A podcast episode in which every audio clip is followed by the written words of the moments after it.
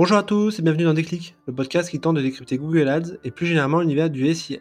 Je suis Jeremy Akos, consultant SIA depuis plusieurs années et j'aurai le plaisir d'aborder une fois par semaine une problématique search. Sans langue de bois et toujours avec bienveillance, l'ambition au cours de chaque épisode est de déconstruire les mythes autour de Google Ads, une plateforme qui vient de fêter ses 20 ans, en partageant mes échanges, lectures et retours d'expérience. Pour ce 55e épisode, questionnons-nous sur l'objectif d'un canal comme Google Ads. Si l'enjeu numéro 1 reste naturellement l'augmentation de la marge générée, celle-ci a-t-elle la même valeur peu importe le contexte? Autrement dit, si cette marge incrémentale est générée à 90% sur des clients déjà existants en repeat business, le contrat est-il rempli? Après tout, ne peut-on pas convertir ces clients connus via un canal organique comme le SEO l'email ou le call, et ainsi éviter de devoir payer de nouveau? Pire, si le budget d'acquisition est essentiellement concentré sur le réachat, le risque in fine est de voir sa base s'atrophier progressivement et donc voir sa croissance devenir nulle. Alors soyons honnêtes.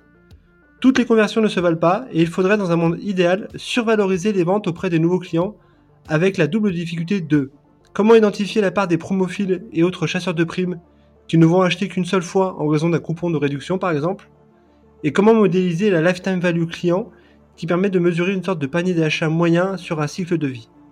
Allez, je compte les points. Le premier enjeu est l'identification de la part du repeat business. Pour mettre en place une stratégie d'acquisition à l'endroit unique des prospects, il convient déjà de mesurer le poids du repeat business via le canal SIA. Pour ce faire, trois possibilités. La première, analyser les profils et chemins de conversion dans votre outil de web analyse. Au-dessus de 20 à 30%, cela me paraît trop important et il y a sûrement une part du budget SIA qui pourrait être mieux allouée sur des prospects purs.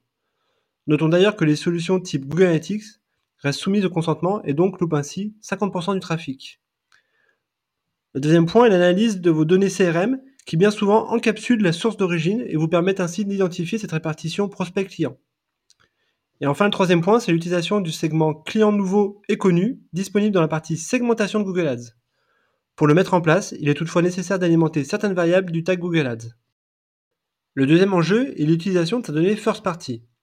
Une bonne façon d'être sûr de mettre en place un ciblage uniquement sur ses prospects est justement d'utiliser ses propres audiences. Pour ce faire, il est primordial de mettre en place une double combinaison d'audience en repoussoir.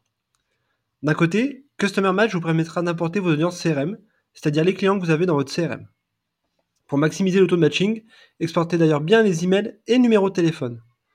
D'un autre côté, mettez également en repoussoir les audiences clients et abandonnistes générées depuis le tag Google. Cela vous permettra d'intégrer une couche additionnelle pour être sûr de ne cibler que des prospects. A noter qu'avec les audiences lookalike, qui ne sont plus gérées depuis le 1er mai, mais continuent d'être actives jusqu'à l'été, vous avez la garantie de ne cibler que des personnes non clients, ce qui peut constituer une bonne approche. Enfin, vous pouvez également éviter de vous positionner sur certains types de mots-clés plutôt requêtés par des clients comme connexion ou espace client. Le troisième enjeu est l'utilisation de l'option acquisition de nouveaux clients. Depuis quelques mois est disponible au niveau des paramètres l'option ciblage d'acquisition de nouveaux clients pour les campagnes du réseau de recherche et Performance Max. En l'activant, vous avez deux possibilités. Enchérir de manière plus importante sur les nouveaux clients ou enchérir uniquement sur les prospects. Naturellement, cette deuxième option sera préférée si vous souhaitez utiliser votre budget d'acquisition uniquement à des fins de conquête. À noter que cela présuppose en amont deux ajustements importants. Être en capacité de renvoyer la valeur client-prospect depuis votre balise Google Ads et bien classifier l'import de vos audiences Customer Match en partageant les listes depuis le compte Google, sous peine de les voir répertoriées en tant qu'inconnus. Pour avoir testé ce dispositif sans avoir fait ces deux actions en amont, je peux vous garantir que la campagne arrête de diffuser tout bonnement. Et enfin, le quatrième enjeu, la gestion de la lifetime value. Alors dans ces conditions, faut-il être jusqu'au boutiste et ne viser que des prospects que vous n'avez pas en base? Comme toujours, la bonne approche est celle qui se veut pragmatique. Je recommande donc effectivement orienter son budget à 80% sur de la conquête pure d'acquisition de nouveaux clients. Une fois qu'une personne est en base, il existe aujourd'hui pléthore de leviers pour le nursing, sans devoir de payer de nouveau via Google Ads. C'est d'ailleurs chimérique de vouloir être à 100% de conquête, puisque par le jeu des cookies, des navigateurs ou des devices, vous allez toujours cibler un peu des clients déjà en base. En revanche, orienter massivement son budget sur de la conquête et y associer des CPL et ROS différents est un bon moyen d'asseoir une stratégie de croissance moyen terme. A l'inverse, je recommande également de diffuser aussi sur des anciens clients pour deux raisons. Certains sont réfractaires aux autres canaux, l'email notamment.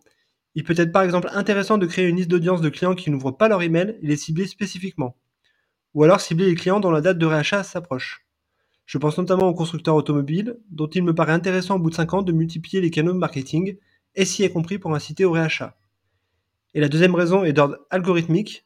On sait à quel point il est peu onéreux de fidéliser que de conquérir de nouveaux clients.